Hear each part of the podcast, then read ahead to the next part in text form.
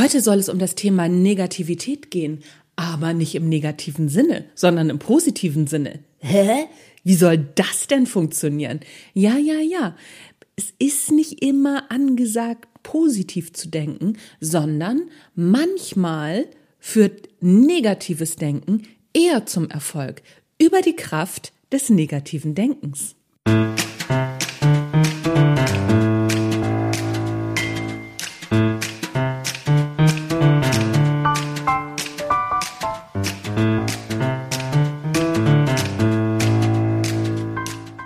Hallo und herzlich willkommen beim Natural Leadership Podcast.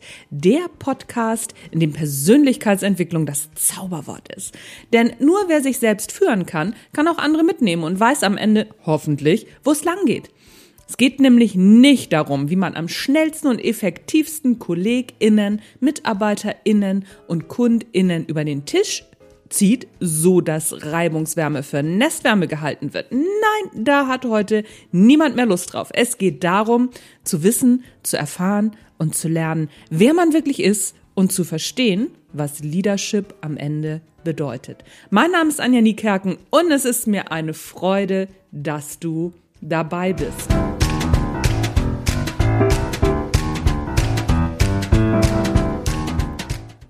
Erfolgreich negativ denken. Warum negatives Denken oft zum Erfolg führt. Vorweg, ja, haha, ich gehöre nicht nur zu den BerufsoptimistInnen, ich bin es tatsächlich auch. Trotzdem weiß ich sehr genau, wie schädlich positives Denken mitunter, Achtung, ausdrücklich mitunter, sein kann. Dazu müssen wir nicht erst den Trend Toxic Positivity bemühen. Nee, muss man nicht, denn es gibt schon lange genügend Beispiele aus der Forschung, die von mir und anderen KollegInnen gern unter den Tisch gekehrt werden. Von meiner Seite aus ist damit jetzt Schluss. Hier kommt eine Ode auf den Pessimismus. Von allen Dächern flötet die Glücksindustrie in unsere Ohren. Wir sind unseres Glückes Schmied. Okay, so weit, so gut. Wer sich nur feste genug anstrengt, wird glücklich. Und wenn du noch nicht glücklich bist, naja, dann hast du wohl irgendwas falsch gemacht und oder dich nicht genügend angestrengt. Das gelte im Job wie in der Beziehung. Fatal, denn es gibt viele Situationen, in denen wir alles richtig machen und trotzdem klappt es nicht.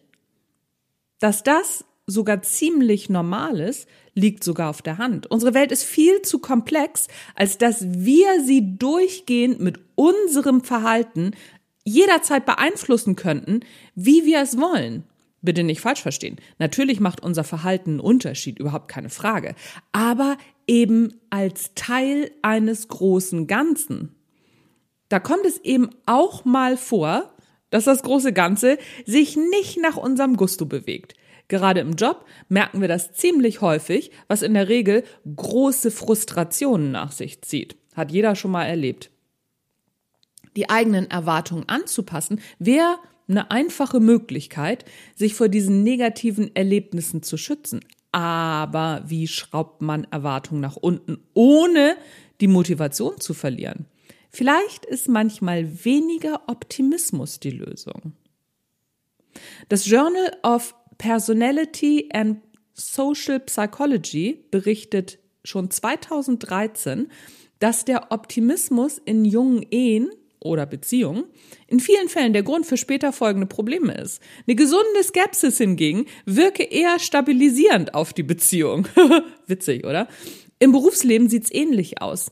Selbstständige mit einem gesunden Hang, Achtung, hier steht ausdrücklich gesund, zum Pessimismus erzielen laut einer Studie des Institu Institute for the Study of Labor im Schnitt 25 Prozent mehr Einkommen als ihre fröhlichen KollegInnen auf der optimistischen Seite des Lebens. Hm. Dann kann man natürlich zu Recht fragen, wer jetzt am Ende glücklicher ist, da wir ja wissen, dass Geld auch nicht glücklich macht. Aber wer selbstständig ist, weiß, Mehr Umsatz gleich weniger Sorgen. Denn bei Selbstständigen handelt es sich ja nicht um ein festes Gehalt, welches jeden Monat auf dem Konto landet.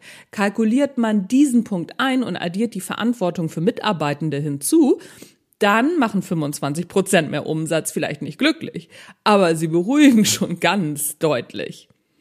Auch die Professorin für Psychologie an der Hamburger Universität Gabriele Oettingen ist überzeugt, positives Denken kann hinderlich sein. Denn, so die Ergebnisse ihrer Forschung, die positiven DenkerInnen entspannen sich durch ihre positiven Gedanken oft dermaßen, dass ihnen die notwendige Handlungsenergie leider flöten geht. So hat Oettinger beispielsweise ihre Studentinnen, brauche ich nicht gendern, es waren wirklich nur Frauen, intensiv an ihre Traumschuhe denken lassen. Jetzt wissen wir auch, warum es nur Frauen waren. Dabei stellte sie fest, dass der Blutdruck der Studienteilnehmerinnen sank und damit auch ihr Energielevel. Ähnliche Ergebnisse erhielt sie beim Vorstellungsgespräch-Experiment. Die Teilnehmenden, hier waren auch die Herren mit am Start, die sich vor dem Gespräch vorstellten, ein großartiges Gespräch zu führen und sich in ihrem Tagtraum von ihrer besten Seite zeigten, verdienten später weniger. Wenn sie den Job überhaupt bekamen. Denn in beiden Bereichen waren die TestteilnehmerInnen erfolgreicher, die negative Gedanken zugelassen haben. Fazit, positives Denken kann Achtung, kann ein Energiefresser sein. Ha, verrückt, oder? Am Ende macht es der Mix. Nur negatives Denken bringt nämlich auch nicht ans Ziel und macht auf Dauer unglaublich unentspannt. Was also tun? Professorin Oettingen hat hierfür die sogenannte WUP Methode entwickelt. Eigentlich ganz unspektakulär, aber sehr effektiv. Es geht um Wish, Outcome, Obstacle und Plan, also um Wunsch, Ergebnis, Hindernis und Plan. Was auch schon die Komponenten der Methode sind. Grundidee ist, sich das Ziel positiv auszumalen, ohne dabei die Hindernisse zu vergessen und diese auch einmal im Gedankenkino zu durchlaufen. Selbstverständlich mit allen dazugehörigen Gefühlen, auch den negativen. Am Ende steht der Plan, der aufgrund der positiven und der negativen Gedanken und Gefühle entstanden ist. Dieses Prinzip nennt sich mentale Kontrastierung.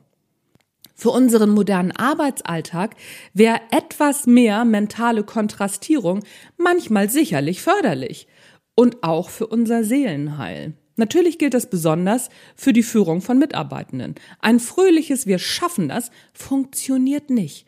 Gesunder Realismus ist angebracht und dazu gehören eben auch negative Gedanken. Klar, es ist angenehm, einem verheißungsvollen Ziel entgegenzugehen. Aber den anstrengenden Weg zu unterschlagen, ist nicht nur naiv, sondern auch kontraproduktiv. Das war's von mir für heute. Ich musste auch selber noch mal drüber nachdenken. Ich habe da schon öfter mal was drüber gelesen und denke jedes Mal, ja, klar, so ist das. Sich immer nur die positiven Sachen vorzustellen, ist natürlich ganz toll und das bringt uns dann auch ins Gehen. Aber es macht natürlich auch Sinn, sich vorher mal zu überlegen, ha, was könnte denn schiefgehen und wie kann ich darauf reagieren? Dann stehen wir am Ende nämlich nicht so dumm und so frustriert da, wenn wir uns das vorher alles schon mal ausgemalt haben. Dann denken wir nämlich, ach hier, guck mal, das habe ich mir ja auch schon vorher vorgestellt. Dann weiß ich jetzt schon, was ich machen soll und dann machen wir das mal. Okay, natürlich können auch Sachen passieren, die wir uns nicht ausmalen, aber wir sind dann einfach nicht mehr so geschockt und so frustriert. Finde ich nicht schlecht. Das war's von mir für heute vom Natural Leadership Podcast. Du kannst das Ganze auch nochmal nachlesen auf dem Natural Leadership Blog. Und wenn es dir gefallen hat, dann lass mir doch ein paar Sterne bei iTunes da, zwei, drei Sätze Rezension, auch gerne bei Spotify oder sonst wo, wo man dieses ganze Thema hier rezensieren kann. Freue ich mich wahnsinnig drüber. Bleib mir gewogen. Wir hören uns in zwei Wochen wieder. Mein Name ist Anja Niekerken. Das war der Natural Leadership Podcast. Tschüss, bis zum nächsten Mal.